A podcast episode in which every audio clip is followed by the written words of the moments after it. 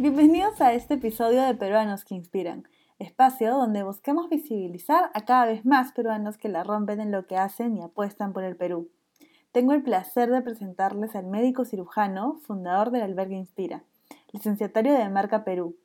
Ha recibido diversos premios nacionales e internacionales por su gran labor, como en el Rotary Club Internacional, el Premio Nacional Somos Grau, es soldado de fuego y fue portador de la antorcha de los Juegos Panamericanos y Parapanamericanos Lima 2019. Además, tiene el reconocimiento de Inca Azteca de Bruselas y ha sido ganador de Héroes de la CNN. Ya imagino que saben de quién estoy hablando. Con ustedes, el gran Ricardo Punchón. Gracias. ¿Cómo está? Buenas noches. Buenas noches. En verdad te quiero agradecer por el tiempo que, que estás dando el día de hoy para poder hacer esta, esta grabación. Y bueno, para poder comenzar, quería darte el pase para que me comentes un poquito más de ti. A ver, a ver. Eh, bueno, yo soy peruano, nací aquí en Perú. Mis raíces, como ya te percataste, son asiáticas. Mis abuelos nacieron en la China y mi papá eh, nació en el año 1912. Y, y él, este, cuando yo nací, él tenía 60 años. Y bueno, este, siempre he sido un gran soñador, un gran soñador. Me enseñaron a soñar eh, siempre. Sueño a cada instante, sueño despierto, sueño mientras manejo, mientras este, camino, mientras que converso, empiezo a soñar, la imaginación empieza a tomar sentido sueño en voz alta y el soñar en voz alta me permite compartir mis sueños y que mis sueños sean más grandes. Yo considero que, ese soy yo. Soy un, soñador. Y en este, Ricardo, que como me comentas, ha sido bastante soñador, ¿soñabas de repente tener todos estos reconocimientos que, que ahora tienes, haber sacado estos premios ya internacionales y ser tan reconocido ahora en medios por la, por la labor que haces? Realmente no, realmente no. Realmente eh, en, en mi etapa escolar, ¿no? Yo realmente nunca recibí reconocimientos, ¿no? Sí, aunque recibía unos diplomas, pero eran de asistencia, ¿no? Yo nunca faltaba a clases. Entonces, eh, yo iba incluso hasta enfermo, recuerdo que he ido enfermo a clases. Entonces, a fin de año siempre recibía un, diploma de asistencia. ¿no? E, era el único alumno que no faltaba eh, a clases. Mi hermano, en cambio, él recibía los reconocimientos de, primer puesto, segundo, excelencia. ¿no? Mi hermano estaba entre los diez primeros de, de su promoción. Y, sí, pues yo, yo realmente no, no estuve, no estuve en, ese espacio de conocimientos a ese nivel. Así que te, voy a ser bien sincero, nunca me imaginé recibir reconocimientos. Y cuando los empecé a recibir, eh, mi cuerpo no acompañaba el recibimiento, al, reconocimiento. ¿no? Me, sentí incómodo, no, no sabía si reír, si gritar, si saltar, porque no, no, no estaba acostumbrada. Y a eso lo puedes acompañar con esas frases que a veces te dicen, ¿no? Eh, como, como que no, no, no demuestres tanta felicidad, ¿no? Eh, sé más tranquilo, más pausado, ¿no? Pero realmente eh, considero de que los reconocimientos deben, deben ser festejados. Me, ha sido muy complicado festejarlos, recién estoy aprendiendo a festejarlos. ¿no? Es más, si, ves el, el, premio de, héroes de la CNN, eh, fue un premio muy, muy importante, pero realmente todos los reconocimientos y premios son importantes porque exactamente te, dicen, estás yendo por buen camino, ¿no? Esa, esa palabra de aliento, eso, eso que necesitamos a veces para saber que, que valió la pena tanto, tanto esfuerzo.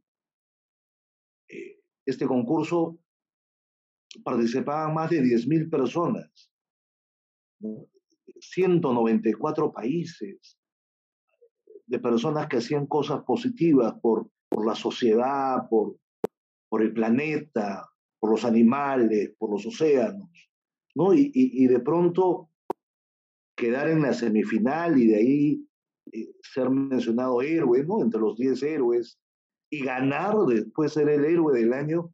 Si tú ves el video, dicen mi nombre y, y probablemente en lugar de, de, de, sonreír como lo estoy haciendo ahora, yo agradezco y hago un movimiento así como, como aguantando mis emociones, ¿no? Cuando de verdad, pues, eh, eh, era para, para gritar, para, para saltar, ¿no?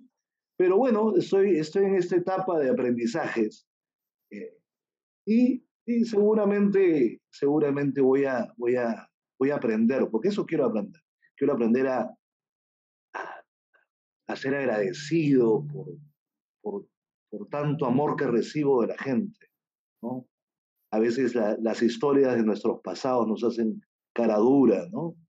Eh, cara de molestos, pero realmente no lo somos, ¿no? Somos, somos un pancito.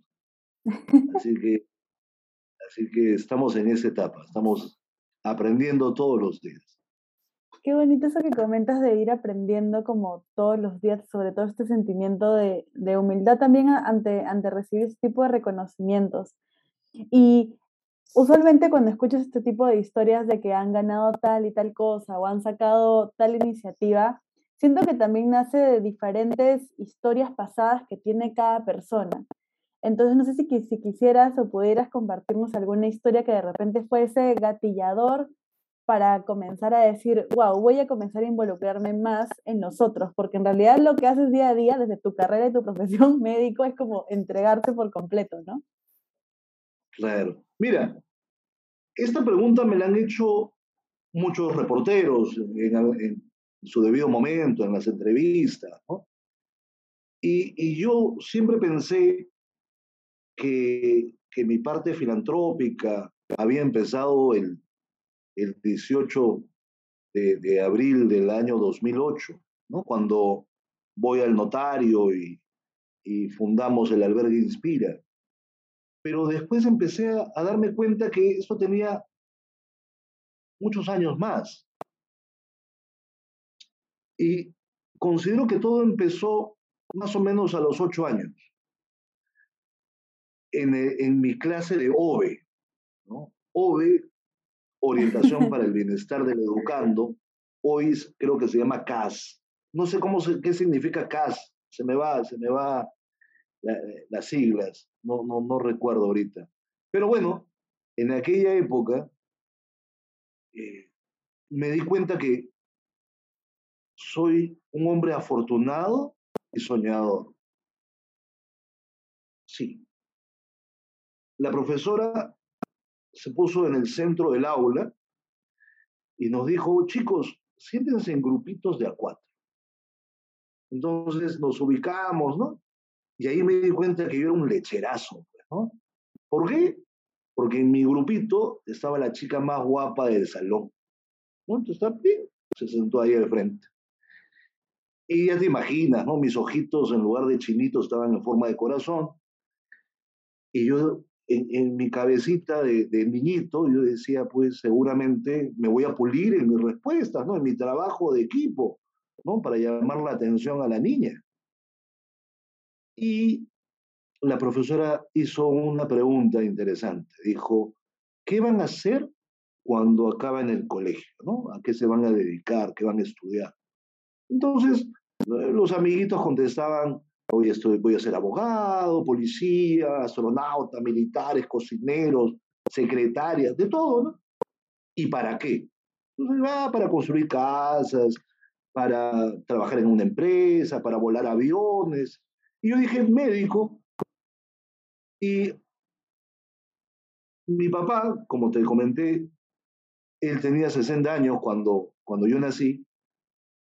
Mi papá me dijo en alguna oportunidad, en esas conversaciones padre-hijo, me dijo que él había estudiado medicina para hacer todo lo posible de dar una segunda oportunidad a las personas.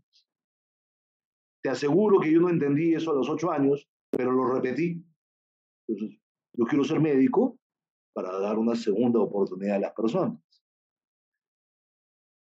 La siguiente pregunta que hizo la profesora fue, ¿y qué quieren hacer por su, su, comunidad, ¿no? por, la, por su barrio, por, por, el planeta, por el Perú?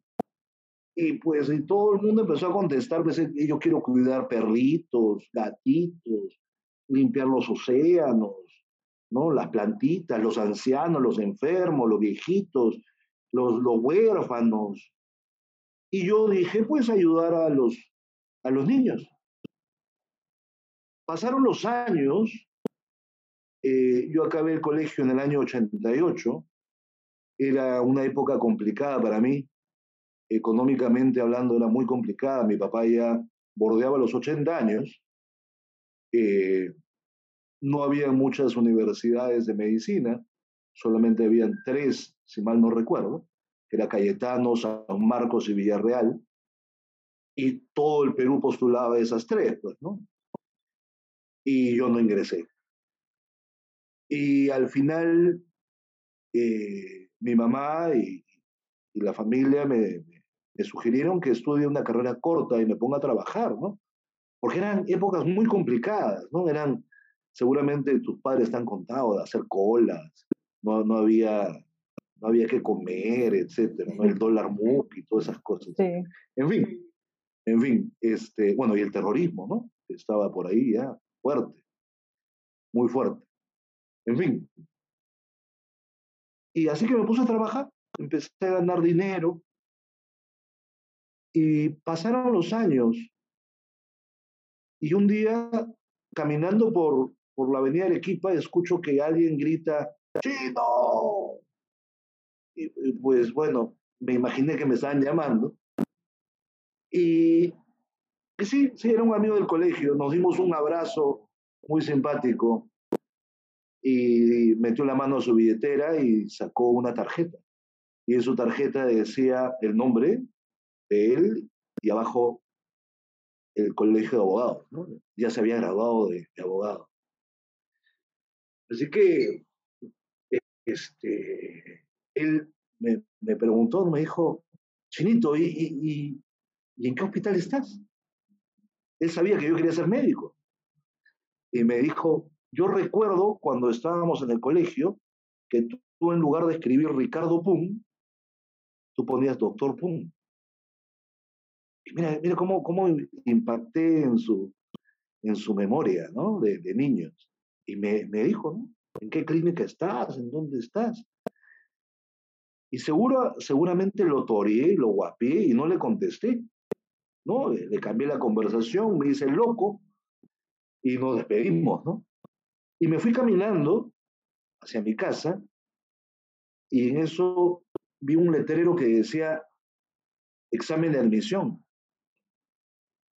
3 de agosto. Facultad de Medicina, San Martín.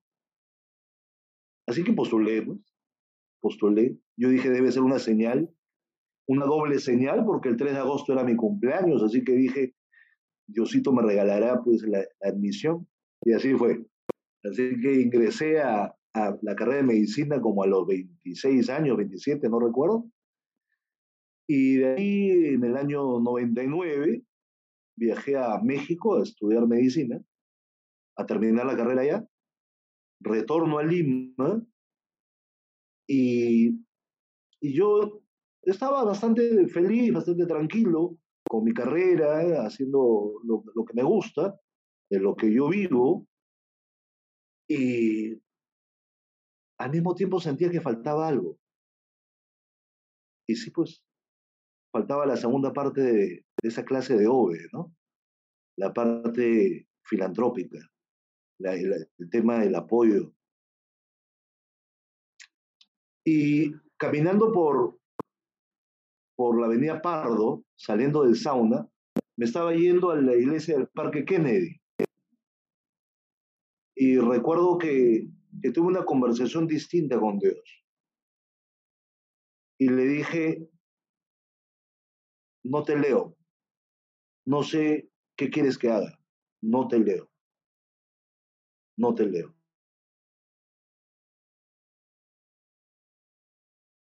Utilízame.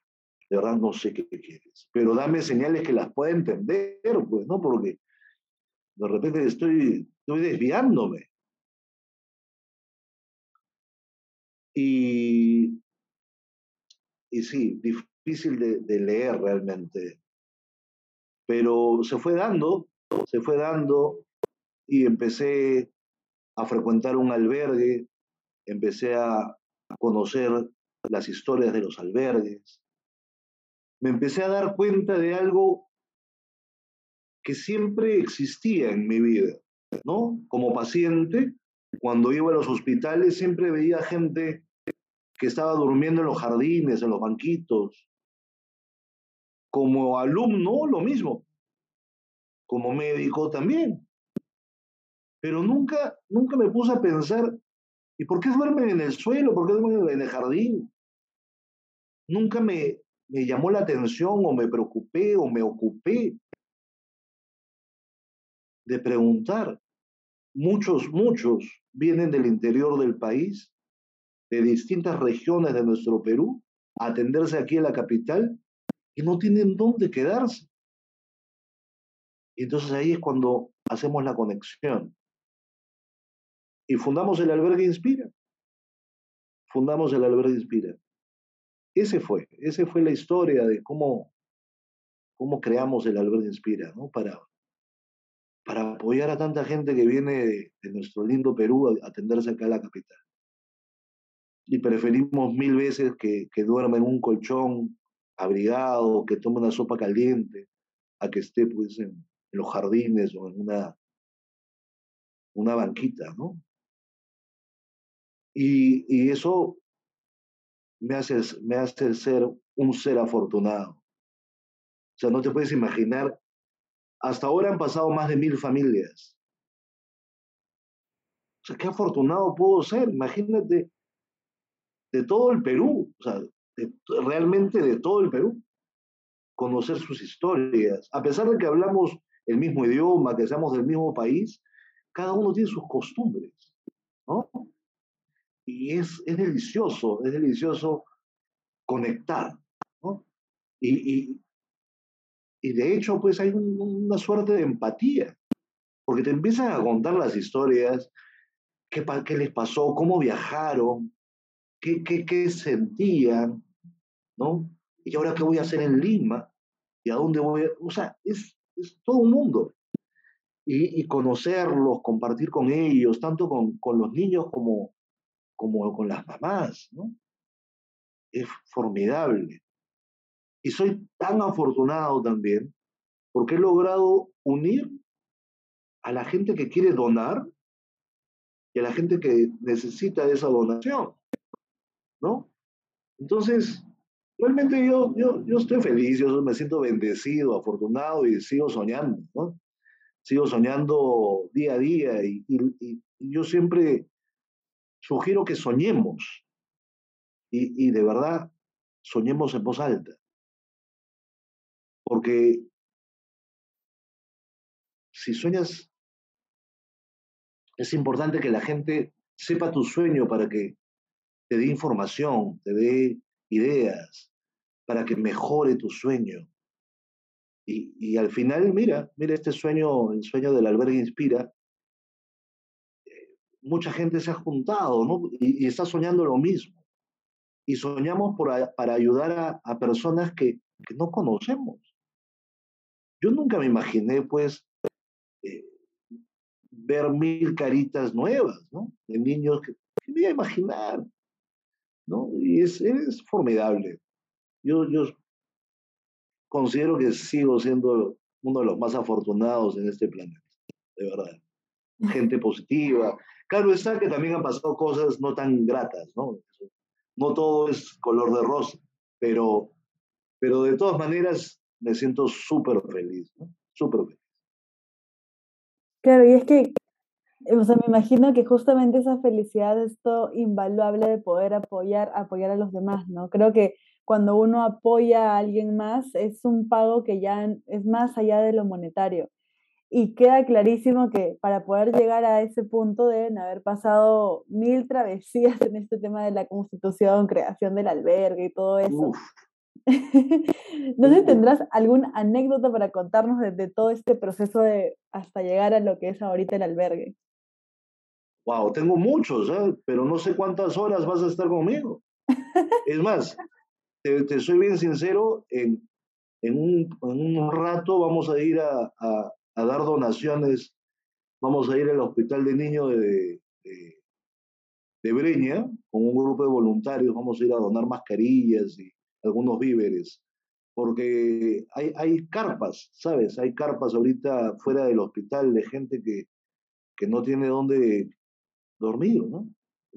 Pero bueno, ahí vamos, ahí vamos.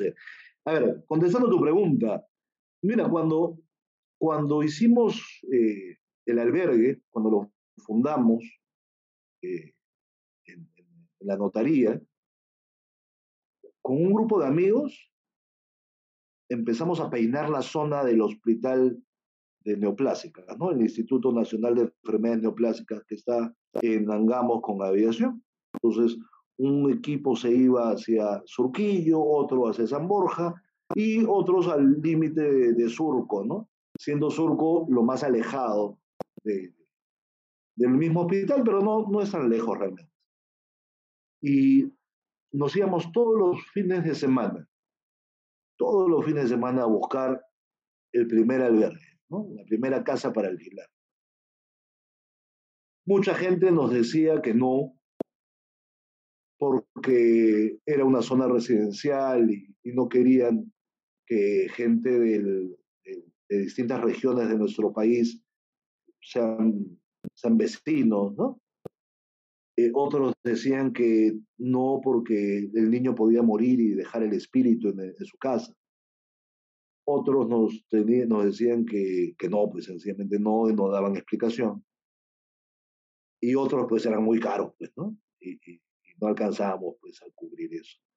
Y así estuvimos un par de años. En esos dos años mucha gente se cansó, se aburrió, y lo entiendo, ¿no? Porque empiezas a sentir que tu sueño no lo puedes alcanzar. Entonces, nos empezamos a quedar menos, menos. Y ya cuando íbamos a, a soltar el sueño, habíamos decidido en la directiva que si en diciembre no conseguíamos alquilar una casa, lo que habíamos recaudado en alguna tómbola que habíamos hecho, lo íbamos a donar a alguna entidad que esté funcionando. Y en diciembre del 2010 alquilamos la primera casa. Tú me veías con un amigo Vladimir Padilla, un abogado. Nos juntábamos en las madrugadas, noches para madrugadas a pintar la casa, porque todo era un tema de ahorrar también. Pues, claro. Entonces nos íbamos de noche, madrugada, mi amigo iba interno, me acuerdo, y este, a pintar, pues, ¿no? Por eterno, como quedó, ya te imaginas. Y, y después en junio del 2011 llega nuestro, nuestro primer huésped, ¿no? Nuestro primer niño. Y desde esa fecha hasta hoy, incluyendo la pandemia, no hemos parado. Ni un solo día. Ni un solo día. Yo he pasado en estos últimos 13 años, he recibido las 12 con las navidades con excepción a, a la pandemia, ¿no? El, día, el año de la pandemia y con excepción al año de un año más que no recuerdo qué pasó. Pero de ahí, todas las navidades las he pasado con, con la familia Inspira, ¿no? con los niños y las mamis que se quedaban en Lima y, y no, no iban a, a sus regiones, a sus caseríos, pueblos, ciudades, a pasarla con el resto de su familia. Y, y dentro de eso, pues han pasado mil anécdotas. No, no sé cuál quieres que te cuente. Yo tengo muchísimas, muchísimas, de verdad. ¿Alguna A ver, solamente así por, por tirar alguna idea, de repente alguna que haya pasado con alguna familia con la cual quizás algo hasta el momento tengas contacto o haya habido alguna historia que haya calado en la familia Inspira. Te voy a contar una, una de, de un niño que llegó a los nueve años, ocho años y pico, ¿no? Él tenía ocho años y pico, casi nueve. Yo estaba en mi oficina, en mi consultorio, y me llama mi administradora, Ariela, y me dice, ha llegado un nuevo huésped. Y yo le dije, ah, ok, mañana lo voy a ver, ¿no? Mañana temprano. Me dijo, te sugiero que lo vayas a ver hoy. Y no me dio más explicación. Y bueno, fui, terminé mi consulta, fui, saludo, estaban abajo algunas mamás y algunos niños, encontré a Margarita, que era es la mami de, del niño, que te, que te cuento, pero no estaba el niño. Entonces pregunté, le pregunté a Margarita, ¿y tu hijito? Y me dijo, está en, en su habitación. Entonces subo y lo veo en el camarote, la parte de arriba del camarote, moviendo su pierna izquierda de adelante hacia atrás. Y lo saludo, ¿no? Le digo, hola. Le digo, yo soy Ricardo, voy a ser tu mejor amigo. Y el niñito me miró como diciendo, y este loco que es, pues, ¿no? Este, y, y, me dijo, hola, pues, ¿no? Nos saludamos y empezamos a conversar como quien rompe el hielo. Y me mencionó que le gustaba el fútbol, que le gustaba comer este, plátano, que sus papás cosechaban café, en fin, una conversación eh, para romper el hielo. Y en eso le digo, uy, este, vamos a montar bicicleta. Y el niño me dijo, este, ¿no ves que no puedo? Y yo le dije, ah, no sabes, tu papi no te ha enseñado a montar bicicleta. Y me dijo, sí. Y entonces, ¿por qué no puedes? Y él me dijo, es que solamente tengo una pierna, ¿no te has dado cuenta? Para decirte la verdad, yo sí me había dado cuenta, ¿no? Que solamente movía la pierna izquierda. Entonces dije, uy, cierto. Mm. Entonces le pregunté, oye, ¿y cuando tenías dos piernas, te caíste alguna vez montando bicicleta? Y me dijo, sí. ¿Y qué hiciste? Me levanté. Oye, ¿y si ahora salimos a montar bicicleta con una pierna y te caes, ¿qué harías? Y me dijo levantarme. Yo lo quedé mirando, ¿no? A ver qué, qué me decía. Me dijo, cierto, ¿no? Entonces le dije, mira, el tiempo va a pasar igual. Van a pasar las 24 horas igualito. La diferencia está en lo que haces en esas 24 horas. ¿Qué te parece si salimos al parque y haces todo lo posible para aprender a montar bicicleta pues con una pierna, ¿no? Y si no, pues te quedas acá mirando el techo. Y el niñito me dijo, ok, bajó del camarote, agarró sus muletas y de verdad ni siquiera le pidió permiso a su mamá, le dijo, mamá, me voy con el doctor a montar bicicleta la mamá me quedó mirando así como diciendo, pero ya, pues, salimos. Y eran unas bicicletas pequeñas, chiquitas, amarillas. Llegamos al parque, lo sostuve, le di un pequeño empujón y empezó. Agarró su equilibrio, se dio la vuelta y le levanté la mano así y la chocamos, ¿no? Y me dijo que, que, que, que, sí, pues, ¿no? Que, que, era, que era bacán lo que había logrado. Y esa, esa noche aprendimos los dos que todo es posible, ¿no? Que todo es posible. Actualmente él ya tiene, ya es mayor de edad, viene al albergue a sus controles una, o dos veces al año. Siempre nos comunicamos por, Messenger o por, por WhatsApp. Este, está, es, es alumno universitario de administración.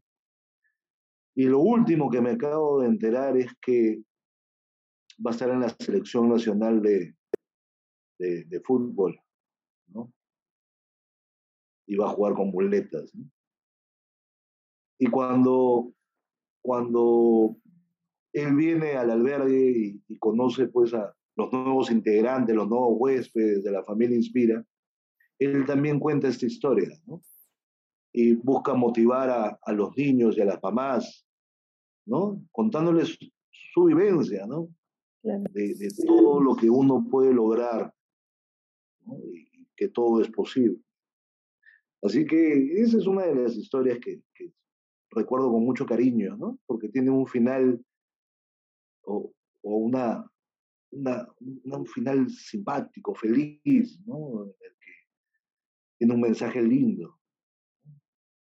Y sí, pues, sí, de hecho, un fuerte abrazo a, a mi amigo Rommel, un guerrero, sin lugar a dudas, ¿no? Me encanta este, este mensaje de e, eso que dijiste tal cual lo, quería notar. Eh, esta noche, esa noche aprendimos que todo es posible.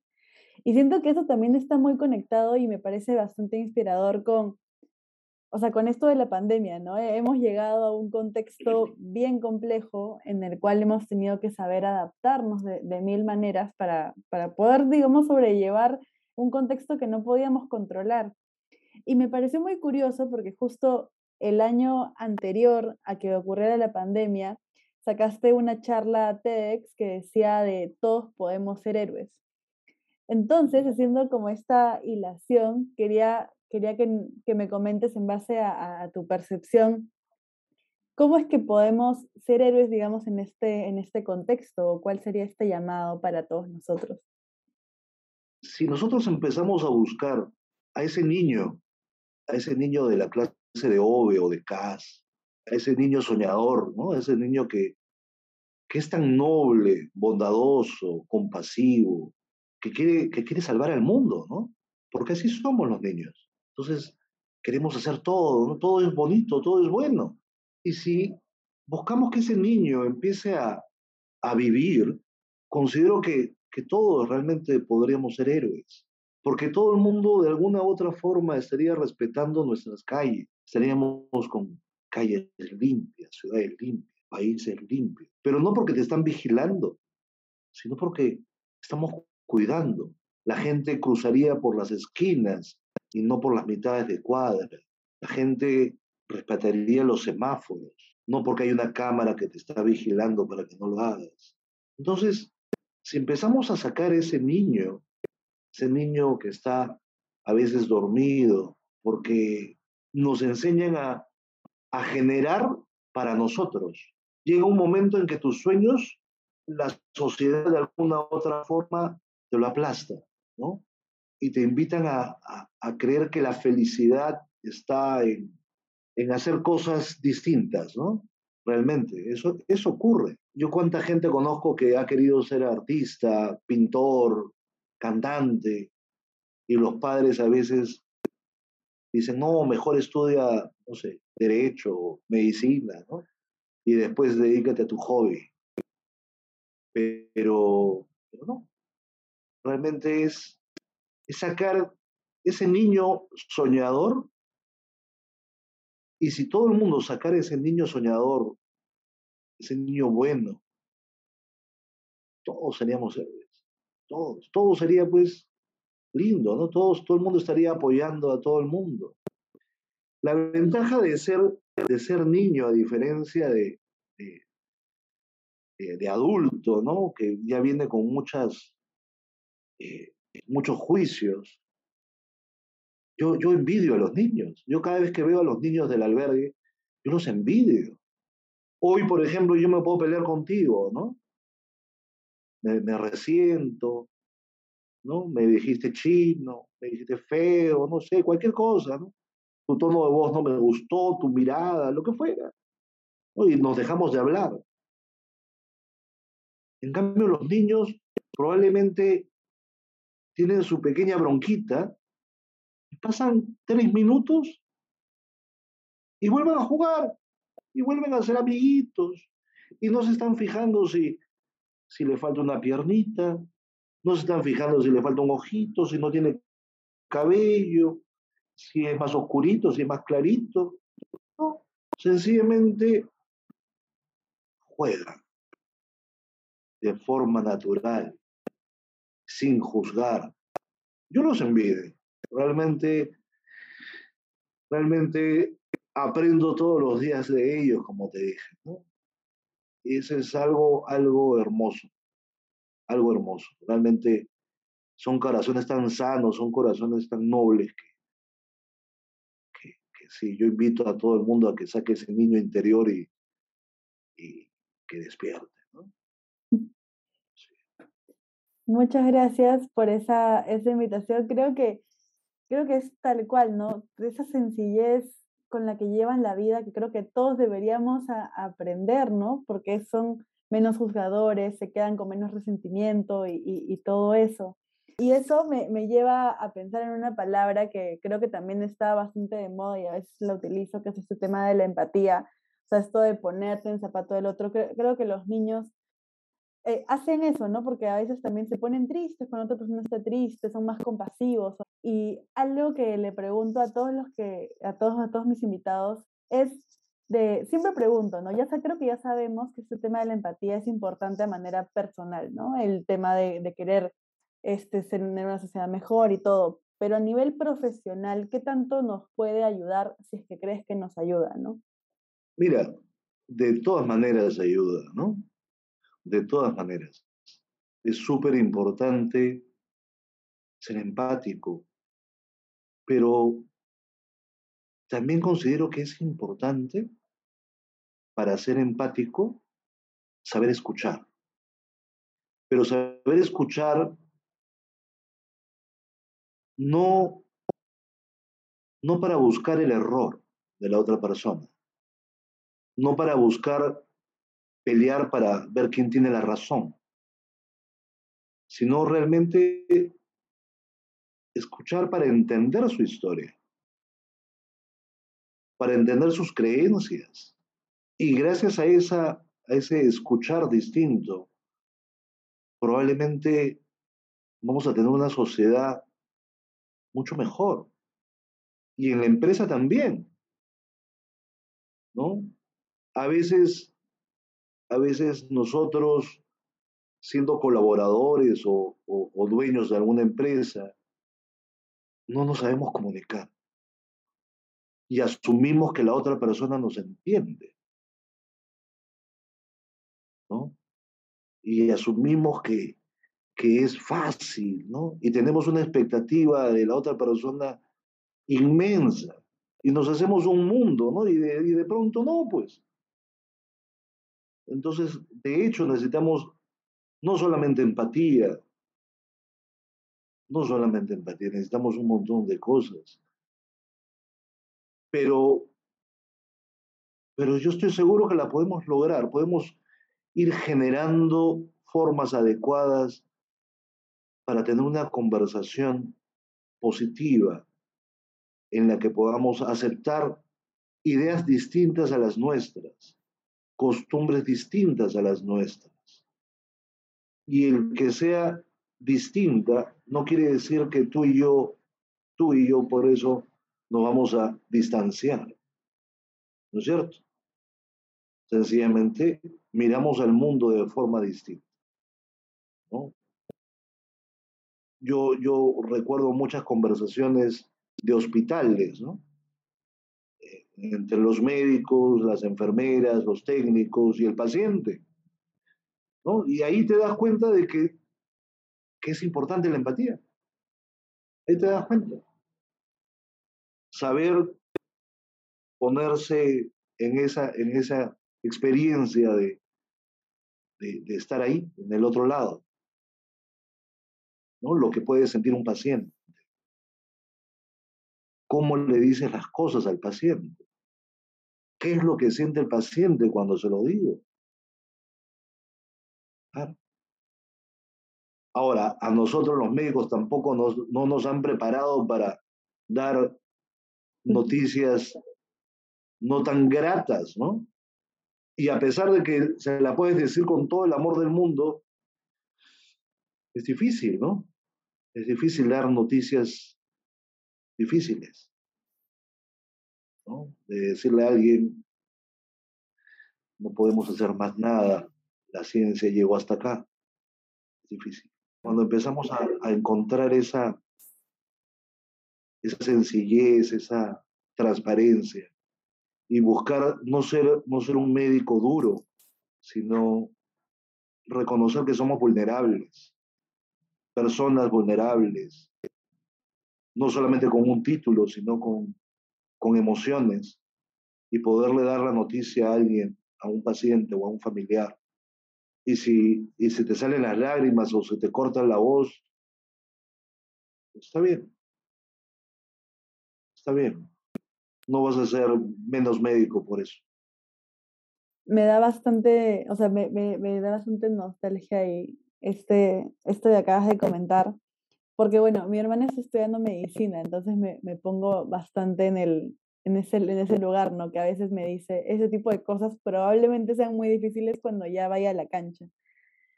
Así que me parece un, un súper bonito mensaje, creo que para, para todos los que trabajan con personas, pero creo que sobre todo el campo de la medicina es bien complicado, ¿no? Porque están las vías de por medio. Realmente, realmente todos, todos trabajamos con personas. Todos. Todos. Una, una palabra tuya como comunicadora puede lastimar a un corazón, ¿no? Y puede dejar una herida mucho más grande que, que un corte de un médico. Y, y, una de las partes más complicadas eh, que a veces nos toca a los médicos en, una emergencia, por ejemplo, es a cuál, a cuál atiendo.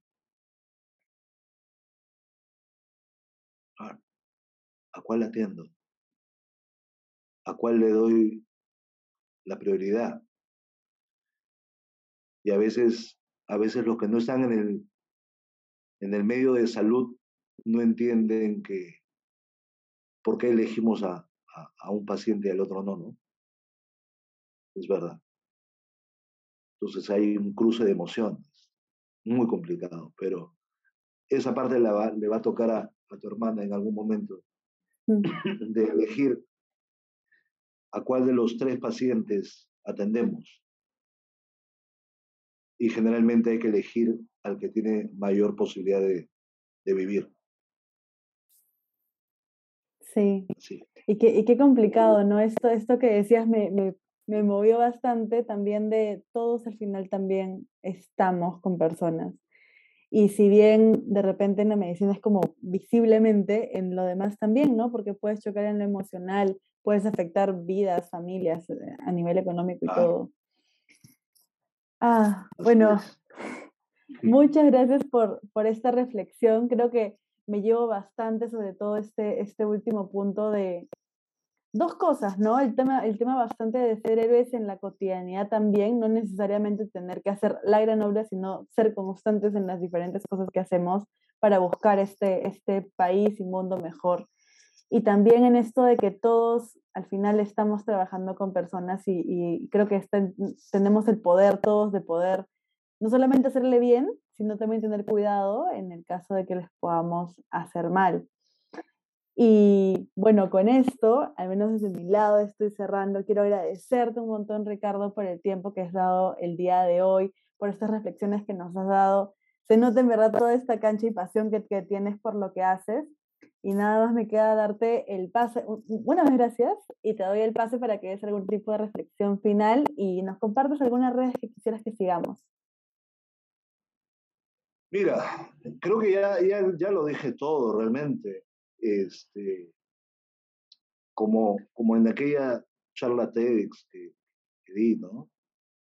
saca ese niño interior, déjalo, déjalo vivir, déjalo disfrutar, júntate con gente positiva, gente que te acompañe en este gran sueño que seguramente tienes en tu corazón.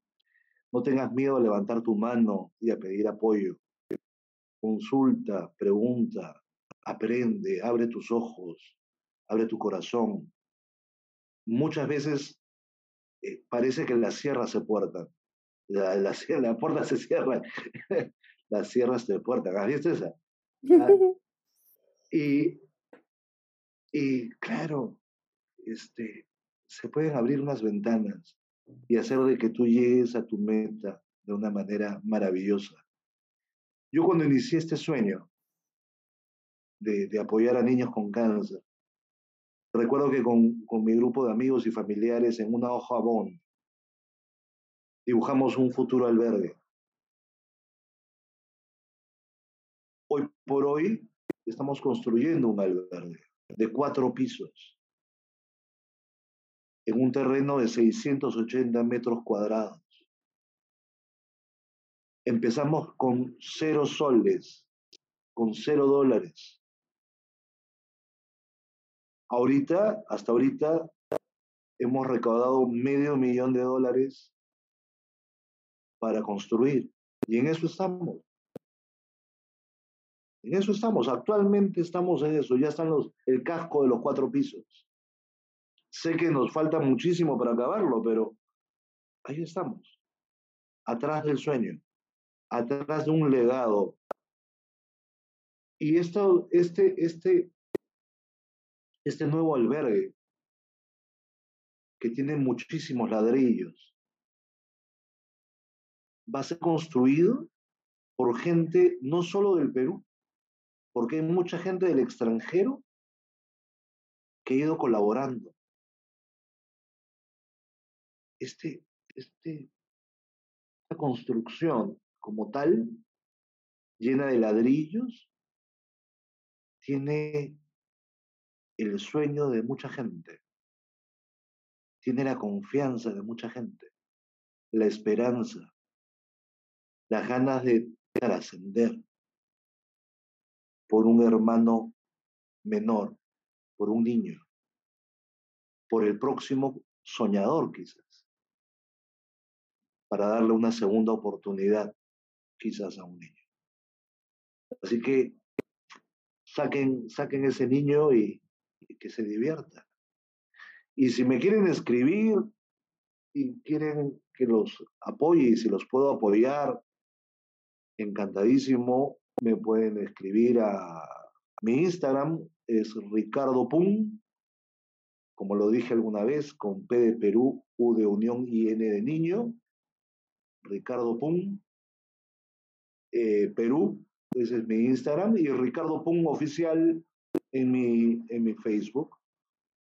Y si quieren, incluso encantadísimo, si es que me escriben a mi WhatsApp si no les contesto, no les contesto de inmediato es porque estoy con pacientes, pero encantadísimo de, de, servir a todas las personas que, que consideren que les puede dar una mano. 996-055-035. Así es. Alexandra, ha sido un gusto. Me voy al Instituto Nacional de Salud del Niño de, de Breña a seguir haciendo un poquito de Perú con mis voluntarias. Así que... Buenísimo. Muchas, muchas gracias y te deseo mucha suerte en esta, en esta acción, digamos, nocturna con los, con los voluntarios. Son las 10 y 5 y nos vamos a hacer Perú. Así que a inspirar a la gente. Bendiciones. Bendiciones, un gusto. Chau, chau.